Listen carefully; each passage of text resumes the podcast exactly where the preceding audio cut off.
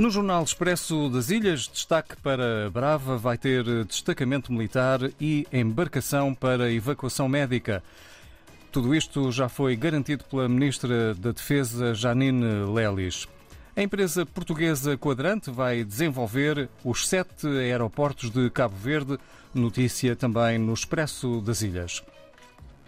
O jornal Democrata da Guiné-Bissau destaca a reunião da Assembleia Geral da ONU, onde o presidente Sissoko leva preocupação da Guiné-Bissau e sub-região sobre as crises alimentar e energética.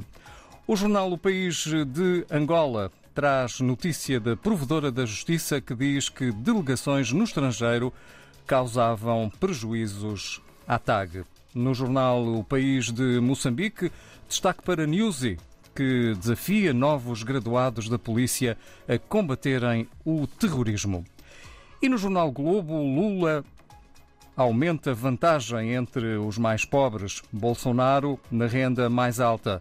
Colunistas do Globo analisam. Com 52% dos votos válidos, petista segue com hipótese de ser eleito na primeira volta. Há também notícia no Jornal Globo para os Estados Unidos da América. Fazem mais de 2 milhões de detenções na fronteira com o México.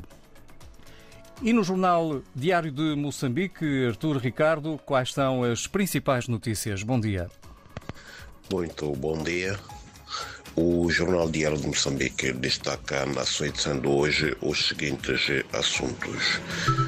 O Presidente da República, Filipe Nhusse, insta os novos agentes da Polícia da República de Moçambique graduados ontem a distanciarem-se de todas as práticas criminosas, entre as quais a criminalidade, o contrabando e a extorsão de cidadãos sublinhando que as autoridades serão implacáveis e intoleráveis perante situações desta natureza.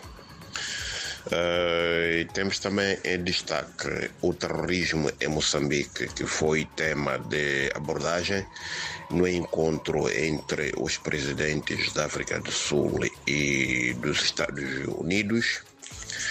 Ainda sobre o terrorismo, temos o arcebispo de Nampula que teme consequências humanitárias perante a atual vaga de deslocados Uh, também nesta província e sobre o mesmo assunto, o secretário de Estado uh, afirma que as forças de defesa e segurança locais estão em condições de fazer frente, portanto, aos ataques que têm sido protagonizados ou que foram recentemente protagonizados nesta província. Temos ainda uh, em tete o governo está preocupado com a onda de destruição de cemitérios. Uh, e também temos uh,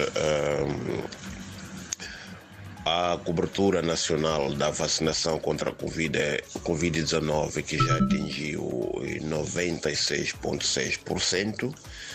Uh, no desporto temos uh, a Federação Moçambicana, Moçambicana de Futebol que afirma terem sido já conseguidos recursos financeiros para a conclusão das obras da arena que vai acolher o campeonato, o CANE de futebol de praia no município de Vilanculo, isto na província de Inhambane. Por hoje é tudo, muito obrigado e até a próxima oportunidade.